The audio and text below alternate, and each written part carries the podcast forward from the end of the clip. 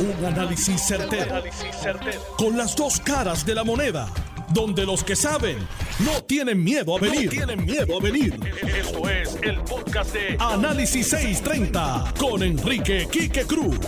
Buenas tardes, mis queridas amigas, amigos. Bienvenidos otro día más. Hoy jueves 4 de febrero del 2021. Tú estás escuchando Análisis 630. Yo soy Enrique Quique Cruz y estoy aquí de lunes a viernes de 5 a 7 en el FM, en la banda FM, en el área metro. Me puedes escuchar por el 94.3 FM y también me puedes escuchar en el área oeste por la banda FM a través del 99.9 FM en tu radio. Búscalo, márcalo, prográmalo y escucharás ese sonido que está espectacular en la banda FM de Análisis 630. Comenzó una nueva era comenzó un nuevo proceso de hacer política que incluye la interpelación. Algo que en este cuatrenio lo vamos a ver muy a menudo. Yo no estoy en contra de la interpelación. Yo sí de lo que estoy en contra es hacerle perder el tiempo a una persona por bobadas. Y no estoy diciendo que eso es lo que se está llevando a cabo allí, no lo estoy insinuando. No tengo problema, desde mi punto de vista analista, de que lo llamen tan temprano, cuando apenas Carlos Mellado está aprendiendo dónde está el baño en su oficina.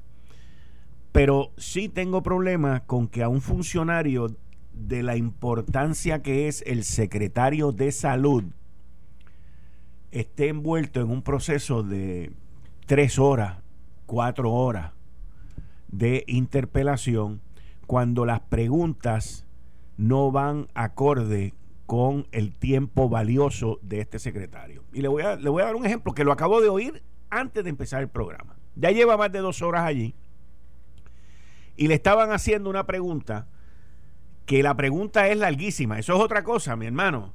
Cuando tú ves a alguien haciendo preguntas largas y se comen el tiempo en la pregunta, no le dan oportunidad a la persona que, que conteste eh, porque quieren bocetear hay una medida que pasaron sobre eso.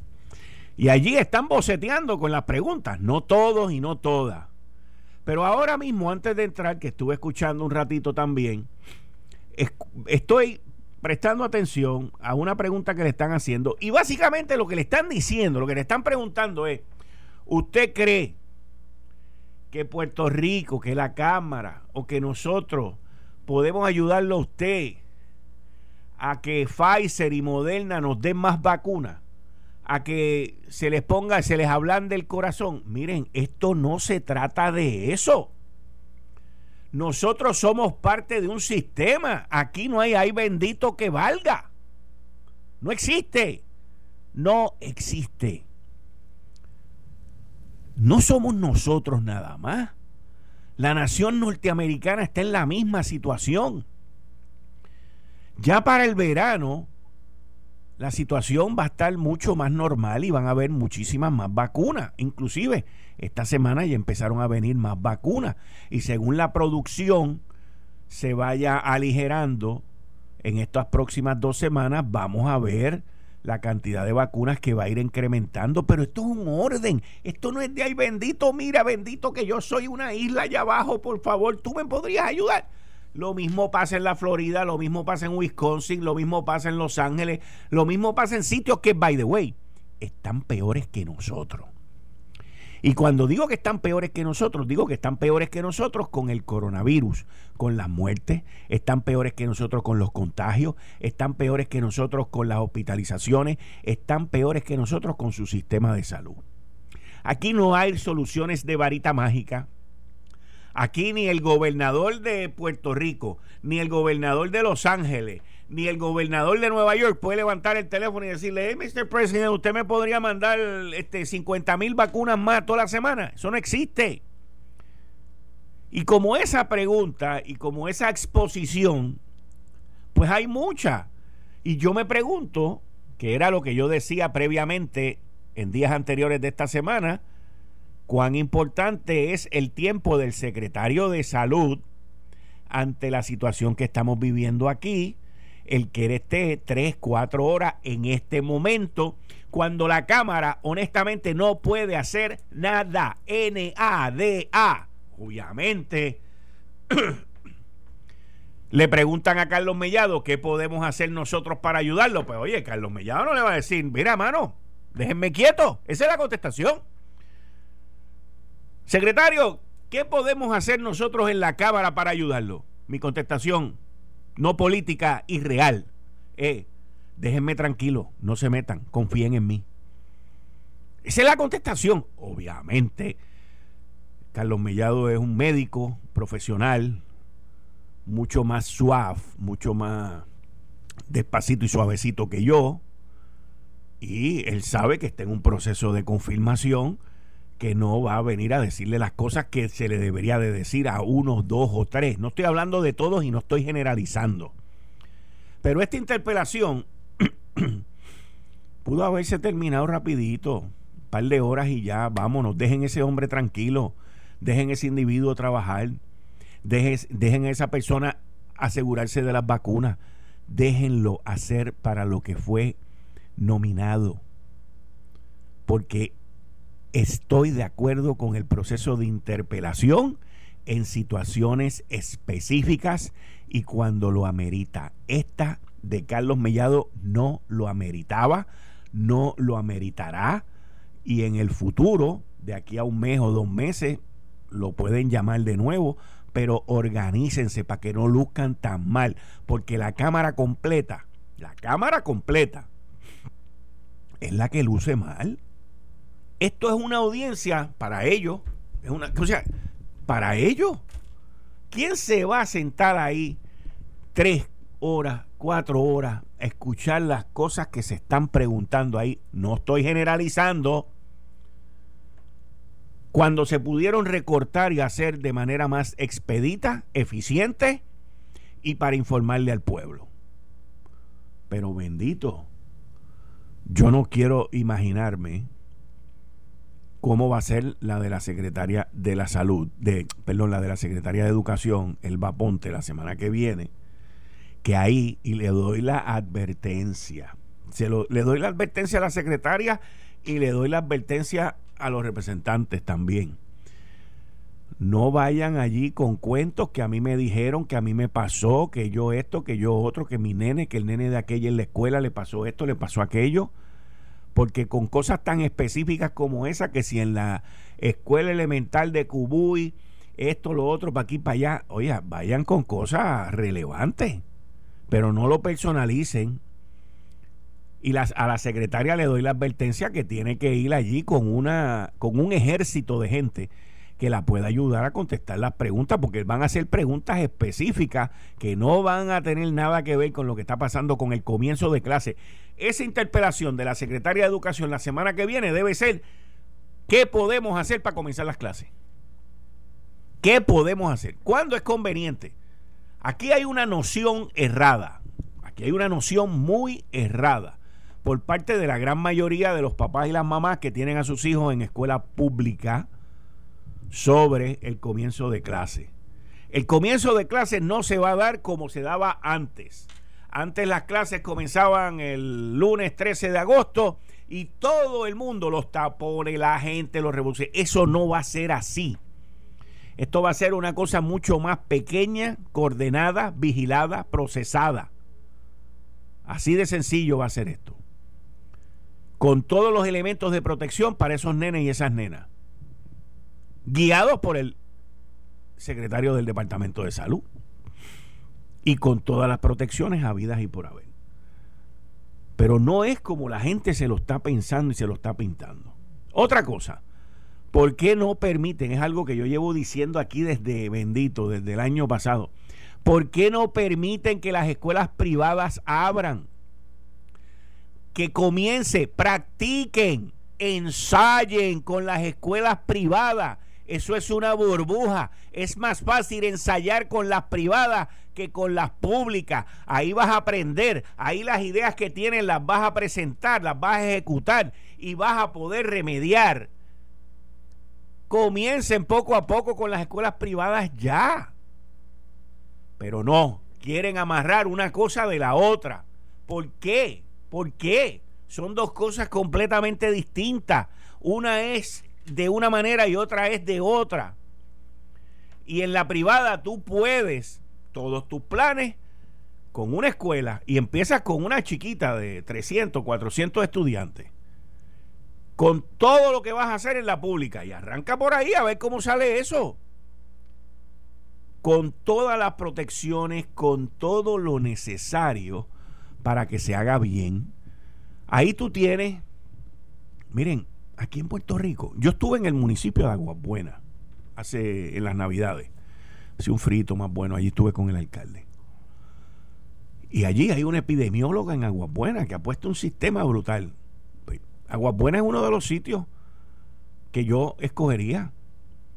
Siempre y cuando los números de Aguas Buenas, como hoy estaba hablando con Migdalia Rivera, que está con nosotros los miércoles, y me estaba diciendo Migdalia, me dice, mira, vamos a escoger, ¿por qué no escogemos un pueblo donde los números y las incidencias, los contagios, las muertes, las hospitalizaciones, todo esté bien bajito?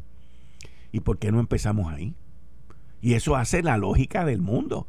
Con un municipio que tiene el aparato epidemiólogo, que tiene el aparato para, para revisar, el aparato para agarrar la data, el, el aparato para hacer todo lo que se ha hecho hasta ahora.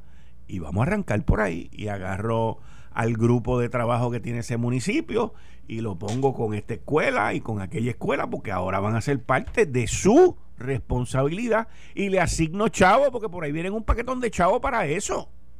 Eh, hoy, en, estos días, el Senado Federal ya está debatiendo no solamente el estímulo, que es lo que todo el mundo aquí está pendiente, del cheque de los 1.400 pesos, pero también de 130 mil millones de dólares para la apertura de las escuelas. Y aquí tenemos que hablar, aquí le tienen miedo a decirle a la gente las cosas como son y cuándo son. Aquí hay que decirle a la gente, mira, en el verano vamos a comenzar a dar clase presencial y le vamos a buscar un bono a los maestros porque yo entiendo que hay que darle un dinerito adicional y que cobren su cheque 12 meses al año y que cobren unos chavos adicionales. El dinero va a estar ahí. El dinero no va a ser un tema ni un impedimento y vamos a dar clases. Vamos a cambiar el sistema a trimestre en vez de semestre. Pero aquí hay un grupo de personas que tienen en la mente que no, hasta agosto yo no voy para la escuela. Aunque mañana se descubra la cura. Aunque mañana esto desaparezca. Un milagro. Desapareció. No, hombre, no. Yo regreso en agosto porque yo no creo en eso. Yo no estoy seguro que eso es así. No, hombre, no. Mire, cuando usted tiene en el Departamento del Trabajo 35 mil gansos y gansas, y eso es lo que dice el secretario, ¿sabe Dios cuántos miles se le han colado además de los 35 mil? Y usted está hablando de más de 100 millones de pesos que se han embolsado gente aquí, lista, gansa.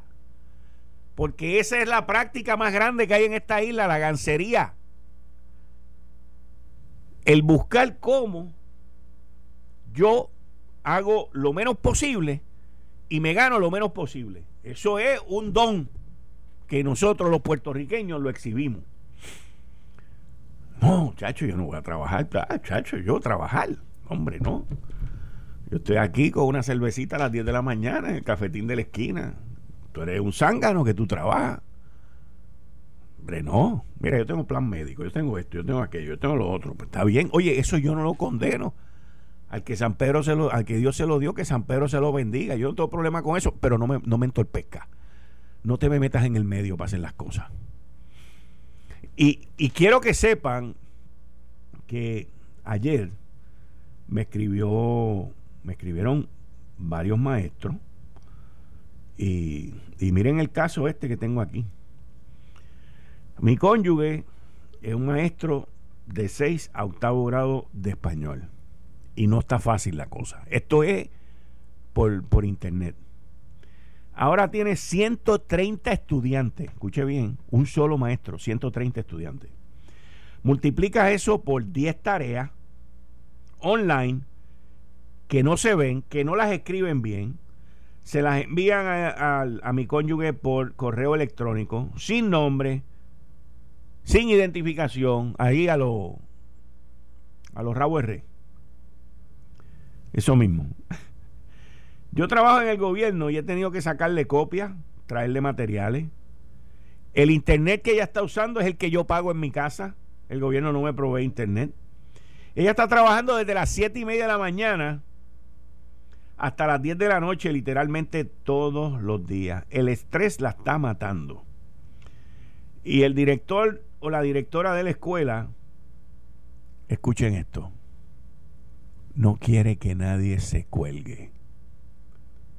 Los estudiantes y padres irresponsables están choretos.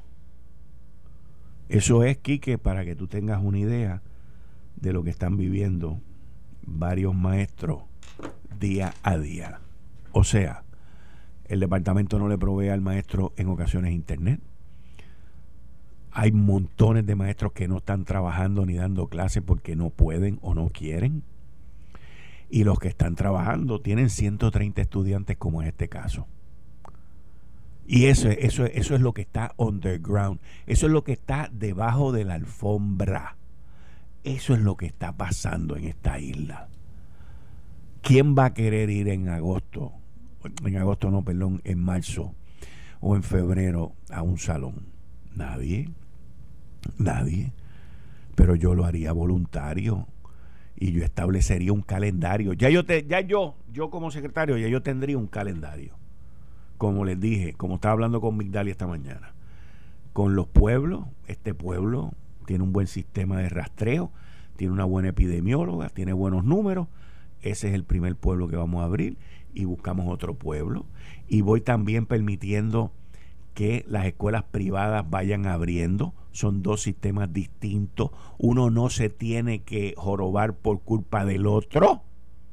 Lo que pasa es que no le quieren dar permiso a las privadas, les voy a decir por qué no quieren dejar que las privadas lo hagan. ¿Usted quiere que le diga por qué? Miren, escúcheme bien. No quieren que las privadas abran primero porque van a demostrar que sí se puede. Y si demuestran que sí se puede, se les forma un bollete para empezar antes de agosto. Esa es la que hay. No hay de otra. Entonces, los secretarios de educación que han habido aquí durante la pandemia, que son dos, pues no quieren, porque los sindicatos tampoco quieren, porque van a quedar mal. Ellos quieren que el revolución se forme todo de cantazo. Y no le quieren dar paso a las escuelas privadas porque saben que las escuelas privadas lo van a hacer bien. Saben que el doctor Mellado y el Departamento de Salud lo van a hacer bien saben que todo va a ir caminando, habrá una que otra. Donde surja algo, pues se cierra, se abre mañana, se fumiga, ya los protocolos están listos. Nosotros no somos los primeros. Esto lleva sucediendo alrededor del mundo. Pero no puedo dejar que las privadas abran porque me van a hacer a mí quedar mal y yo quiero volver en agosto. Esa es la verdad. Entonces tengo un sistema con miles de niños y de niñas rezagado y aguantado por culpa del otro que no quiere que cuando uno abra el otro luzca bien. Y lo que queremos es que abra todo el mundo para crearle un salchichero aquí. Y decir, ah, tú ves, te lo dije, hasta agosto no puede ser. Y cuando lleguemos a agosto nos van a decir en enero y que se echaben los nenes. Vamos a tener, si no los quieren colgar, yo no estoy de acuerdo con que los cuelguen. Miren, yo no estoy de acuerdo con que los cuelguen. Critiqué a Eligio, el secretario anterior, por lo que hizo. Porque lo que hizo estuvo mal.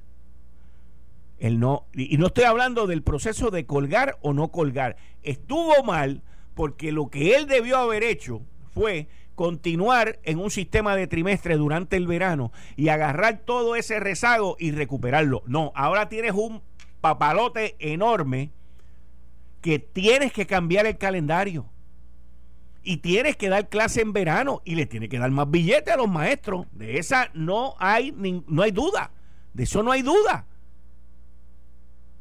Pero ese rezago hay que recuperarlo. Yo estoy de acuerdo con que no se cuelgue a nadie, pero para yo no colgar a nadie, tengo que darle clase y tengo que recuperarlo. ¿Cómo yo voy a pasar a alguien de un grado a otro sin que aprendan la matemática que se suponía que aprendieran el año pasado?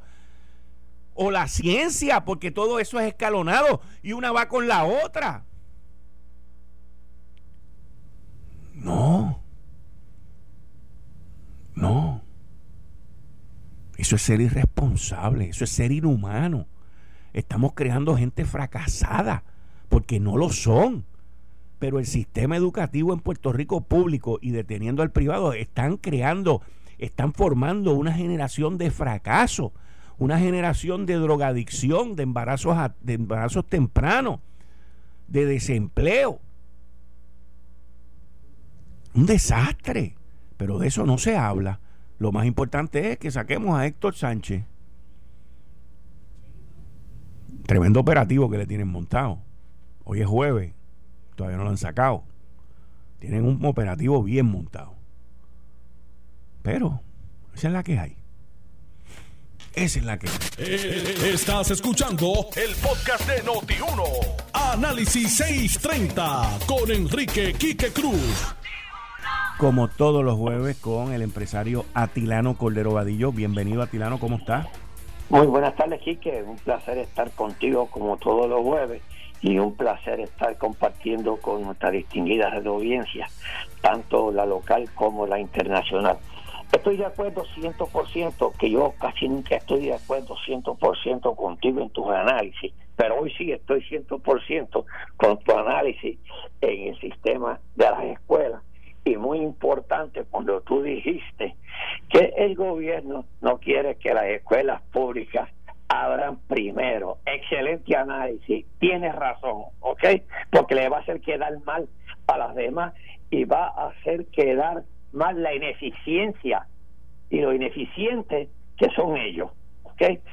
Y me gustaría aquí quedar, eh, si tú me lo permites, este, el análisis comenzar hoy con el fraude de, de sobre 85 millones de dólares en el Departamento de Instrucción Pública y me gustaría que cuando ah, con, con los salarios, dale. Sí, con los salarios. Y después me gustaría que tú como empresario y tu mentalidad coordinar otro análisis más profundo en el cual yo quisiera que tú participaras. Eh, entonces, para mí, eh, en, eh, en, esos 85 millones en el Departamento de Instrucción Pública, oye, descubierto por la Junta de Control Fiscal, pero yo te voy a hacer un análisis que este esto ha sido descubierto ahora por la Junta de Control Fiscal, pero si vemos el editorial de ayer del Nuevo Día, donde dice punto final al descontrol en nóminas de educación. Mira cómo le pone punto final al descontrol de nóminas en educación. Eso no es descontrol, eso es fraude, eso es robo, eso es mala administración. Mira qué benévolo está el nuevo día. Entonces, uno de sus párrafos, mira lo que dice. Las irregularidades, y lo voy a citar, las irregularidades por pago de salario a ex empleados docentes y no docentes de la importante dependencia estatal se documentaron temprano desde el pasado cuatrenio. Mira esto, Quique, pero sorprendentemente, hasta el momento, ningún funcionario al mando de educación en ese prolongado periodo ha logrado corregir esa grave deficiencia. ¿Y qué hacía el periódico que no lo decía toda la semana y no lo fiscalizó? o es que también estaba confabulado o está haciendo relaciones públicas a los gobiernos. Y esto me preocupa a mí. Entonces, por otro lado, no y para mí, para mí eso no ha sido investigado, fíjate, y no ha sido investigado con el rigor que merece este fraude, porque esto es un fraude, esto es un robo. Y ya tú ves que lo benévolo que es el nuevo día diciendo este fraude el señor gobernador, de Pedro Pierluisi, dijo que dio órdenes de investigar. Y lo mismo también dice la secretaria nominada, la distinguida Elba Aponte Santo. Oye, y se ve que el gobernador y su secretaria de educación no tienen la capacidad administrativa, no tiene la experiencia. Lo que procede en este caso, y a mí me sucedió en mi empresa, lo que sucede en esta eh, es que se realice una auditoría presencial donde se le entregue el cheque al empleado personalmente con una identificación y un auditor. Y ahí sale a relucir el que cobra por los muertos, porque hay muchas personas que están muertos y hay gente cobrando por el muerto. Y por los que no trabajan, los que cobran por los que no trabajan, ¿ok? y le llegan el cheque y comparten con ellos, le, ponchan el cheque, se lo ponchan porque eso lo pasé yo. Y cobran por los que no fueron, le tuvieron sea de vacaciones y, y le ponchan el, el día. Mi recomendación, Quique, al señor gobernador es que ordene una auditoría de pagos a los empleados presencial y otra muy importante a los suplidores.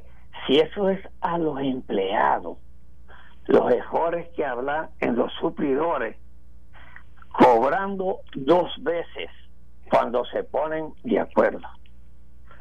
Esto que ha sucedido en el Departamento de Instrucción, es un ejemplo de mala administración y para mí sigue siendo corrupción.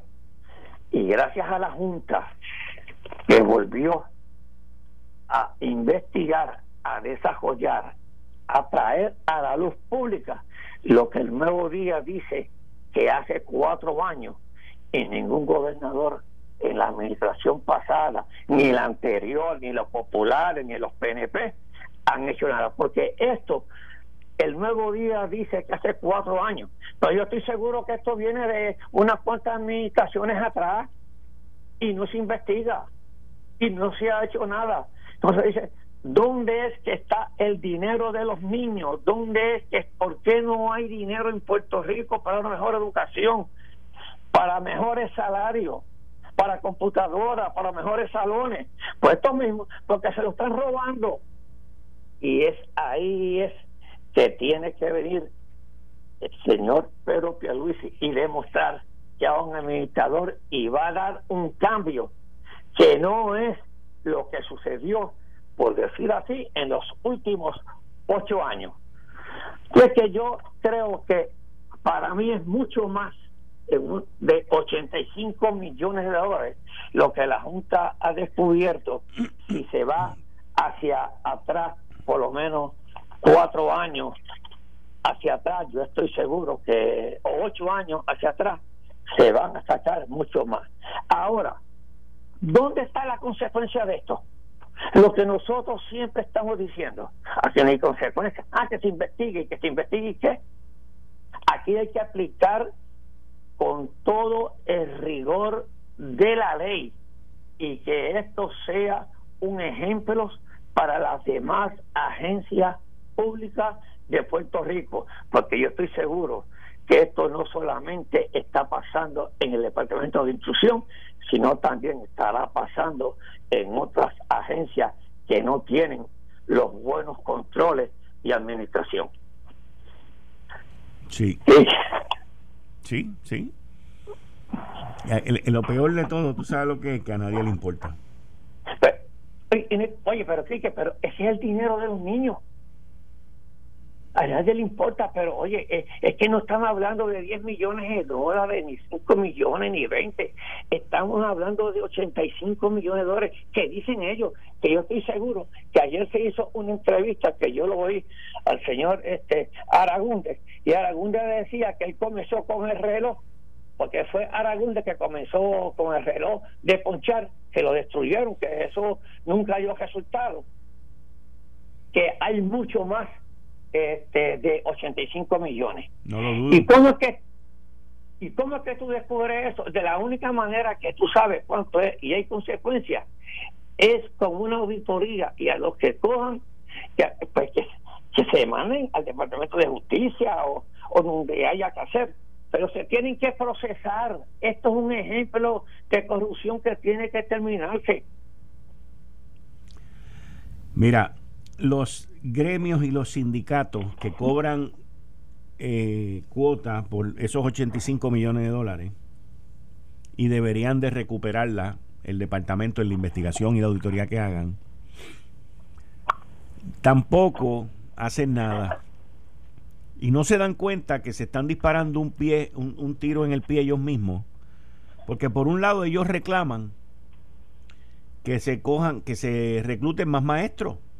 Por otro lado, no hay el dinero para reclutarlo porque te está gastando 85 millones de pesos en gente que no va. es la verdad? Mira, si eso, ellos, ellos reclaman que el maestro está mal pago. Está mal pago. Y yo, y yo estoy de acuerdo con ellos que está mal pago. Pero si se van 85 millones, en vez de esos 85 millones o más, y yo estoy seguro que va a ser más, cuando se termine una auditoría, si es que la van a hacer forense de verdad, cuando se termine esa auditoría van a ser más de 85 millones. Y a mí me gustaría que la Junta de Control Fiscal estuviese presente en esa auditoría, investigándola también. Y que la Junta de, Control Fiscal diera el dinero y lo, fiscalizara, y lo fiscalizara ella, para que tú veas cómo es diferente yo estoy seguro que si ese dinero entonces se toma para aumento a los salarios de, los de los maestros responsables, de los maestros que trabajan, de los maestros sacrificados, de los que maestros atienden a sus niños, pues eso se le hace justicia a esos maestros. Pero aquí no, aquí está el ganso viviendo a costa de ese maestro, del honesto, del que trabaja, del sacrificado. ¿Y quién tiene la culpa? El mismo sistema, el mismo departamento, el mismo gobernador, el mismo secretario, el que tiene la culpa porque no administra y pone a personas que no saben administrar un departamento de casi 3 mil millones de dólares. Pues por eso es lo que está pasando. Y no habrá hasta que no pongan personas capacitadas ahí. Pero siguen poniendo políticos no están poniendo personas capacitadas, es por el partido que es. Aquí, aquí tenemos que dejarlo. En el Departamento de Instrucción, poner una persona administrativa que administre eso, que no sea maestro ni cosa que se parezca, un administrador, no importa que sea popular, PNP, independentista, comunista, lo que sea, pero que traiga resultados y sobre dinero para una mejor educación en Puerto Rico. Está bien. Yo te digo que mientras no hayan consecuencias, tú tienes eso por ahí. En el, en el PUA se robaron 35 mil personas el PUA. Pues, mano. Claro, sí que. yo sé. Es una gancería. Pero, pero tenemos que. Pero esa gancería ya es tiempo de que nosotros nos levantemos y le pongamos un detente. Es que el pueblo no se levanta. Los legisladores, ya tú, oye, yo vi parte de esa interpelación que le hicieron al distinguido secretario este de, de salud, eso daba pena. Daba pena como pierden el tiempo los legisladores, eso fue una pérdida de tiempo allí.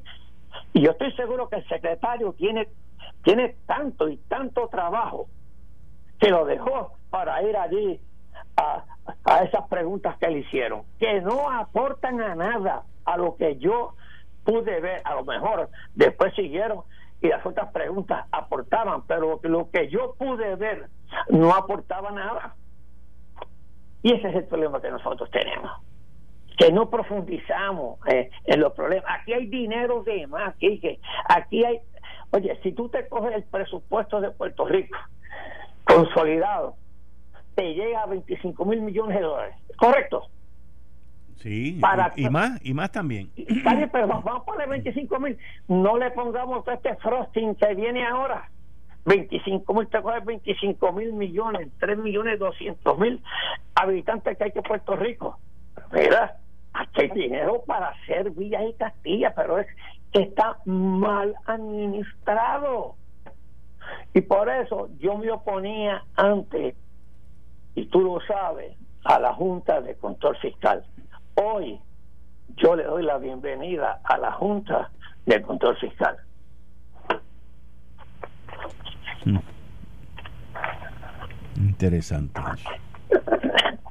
Para que tú veas cómo cambian las cosas. Las noticias cambian. Las noticias cambian, sí, que las noticias cambian. Oye, pero sí, que cambiando un poquito el tema a las cosas de negocio. Oye, tenemos que, que, que ya hay que se ve en Puerto Rico un enfoque que vienen unas farmacéuticas. Invest Puerto Rico atrae a dos farmacéuticas de última generación. La última que vino aquí fue Lufthansa, bajo la administración de, Alejandro García Padilla. Ah, Oye, y, y, eh, van, una, una va a ser en, en Trabaja y otra en Aguadilla. Paymouth y la Solution se establecen en Trabaja en Aguadilla con una inversión conjunta de 228 millones de dólares y la proyección de 400 empleos. Así es que ya, yo creo que si nosotros seguimos este ritmo, puede que Puerto Rico, puede que Puerto Rico se convierta nuevamente en lo que nosotros éramos antes, de la industria farmacéutica, de alta tecnología. Nosotros tenemos la capacidad, nosotros tenemos las facilidades, nosotros somos este, territorio norteamericano, tenemos todas las facilidades en Puerto Rico y lo fuimos una vez. Yo espero que volvamos a hacerla otra vez y que no se interponga nada político para atraer buenas inversiones a Puerto Rico. Así que yo lo veo esto como un paso que Puerto Rico va mejorando hacia eh, eh, hacerse completamente independiente en la parte económica. Y es de la única manera que esta gente, esta gente tiene buenos empleos, buenos salarios. Esto quiere decir que esto dará un inicio a las personas que se fueron hacia Estados Unidos que vuelvan a Puerto Rico, ¿ok? Y así fortalecer nuestra economía. Salió una nueva orden ejecutiva por parte del gobernador Pedro Pierluisi. Esta orden ejecutiva va a ser efectivo el 8 de febrero, estamos a 4. Ah, tú dices por la del coronavirus. Sí, señor. Sí, señor, aquí sí, señor. ¿Ya tú la viste? No le hizo, no le hizo mucha modificación, ¿sabes? Sí, adelante, Quique. Dice que están creando los protocolos necesarios para... Hello. Discúlpame, para reabrir las escuelas. Ajá este, para reabrir las escuelas lo antes posible y evitar los contagios entre el personal docente y no docente. Eh, boletín administrativo, esa flexibilidad es más posible, cada ciudadano tiene la responsabilidad. Estoy mirando aquí, pero, ajá, la orden ejecutiva. Ok, toque de queda. En el fino balance de nuestro compromiso con proteger las libertades individuales de todos y a su vez en atención de nuestro deber de protección de la salud y la vida de todos en Puerto Rico, se establece como medida excepcional un toque de queda, según definido por el artículo RAN RAN RAN, desde las 12 de la medianoche hasta las 5 de la mañana. Se subió una horita. Una horita. Oye, aunque estoy aquí, que no sé si tú coincides conmigo, pero el, el toque de queda le favorece eh, no solamente al coronavirus, sino también a la policía para tener un mejor control de la criminalidad. Sí, pero cuando tú vas soltando, y esto es la realidad, según tú vas soltando, la criminalidad va subiendo de nuevo. Sí, sí. Tú sabes, este, así que y, y le puso y le puso a los establecimientos comerciales que pueden abrir hasta las 11 de la noche. Y también... Pero definieron, pero definieron lo que es abrir. Ese, ese, ese es el problema que yo veo en toda la orden ejecutiva. Que, ¿Cómo definen abrir? Abrir es que a las 11 de la noche el sitio tiene que estar vacío. ¿O, es que nadie puede entrar después de las 11 de la noche? Bueno, eh, la última, la última hasta las 10. Yo me acuerdo que yo estuve en un sitio y, nos, y nos metieron en los vasos plásticos porque se tenían que ir. ¿Ok? Y era hasta la, aquella vez creo que eran hasta las 7 o las 8 o algo así. Pues eh, es que hasta las 11 de la noche tiene que estar cerrado. Pues yo, yo de la manera que lo entiendo, fíjate, es la primera vez que lo veo. Ahora como lo ven, lo veo aquí, a menos que se disponga otra cosa en esta orden, estas operaciones privadas se podrán llevar a cabo en el horario establecido de 5 de la mañana a 11 de la noche. Es correcto. Con una capacidad máxima de 50%. De, sí, o sea que están, subiendo. Era un 30, correcto. aumentó un 50. En los casos de que el establecimiento sea de modalidad cerrada. Los espacios al aire libre podrán operar sin limitación de porcentaje de capacidad. Exacto, porque es al aire libre. No obstante, en todo momento se deberá mantener el distanciamiento, tan, tan, tan. Los, incluyen, los restaurantes, incluyendo los de comida rápida y food court, podrán operar en el horario establecido de 5 a 11 con una capacidad máxima de 30% del lugar. O sea, esto es los food court y manteniendo el distanciamiento. Los restaurantes al aire libre podrán operar sin limitación de porcentaje de capacidad. Y de la manera que yo lo veo, es que eh, igualmente los cines podrán operar en el horario establecido con una capacidad máxima de 30%. Lo que yo veo es que a las 11 de la noche el sitio tiene que estar cerrado. Cerrado, es correcto. O sea, ya tú te tienes, a las 11 el sitio tiene que estar cerrado, no puede estar sirviendo ni puede estar haciendo nada. Bueno, eh, a menos que los que todavía no han terminado allí terminen porque la, la, la ley la, es, hasta, es hasta las 11. Sí. O sea, para que, para que te dé el término que tú vayas a tu casa y esas cuestiones hasta las 11. Pero yo creo que estoy de acuerdo contigo que es que tiene que cesar a, la, a las 10 de la noche. Dejar de servir. Dejar de servir a las 10 de la noche. Pues Cerrado. No, puede, no pueden entrar más personas después de las 10 de la noche. A mí, porque si, si está la persona en un restaurante y llegó a las nueve y media y le sirvieron a las 10 menos cuarto, pues tienen que esperar que, este, que ella termine pero cierran a las 10 de la noche. No puede dejar entrar a nadie después de las 10 de la noche o a las 11 de la noche. Vamos a ver, no te me vayas. Vamos a una pausa y regresamos. Se nos añade, se nos añade las, la licenciada Zoraida Buxó con Atilano Cordero Vadillo. Yo soy Enrique Quique Cruz y estoy aquí de lunes a viernes de 5 a 7. Esto fue el, podcast de Notiuno. Análisis 630 con Enrique Quique Cruz. Dale play a tu podcast favorito a través de Apple Podcasts, Spotify, Google Podcasts, Stitcher y notiuno.com.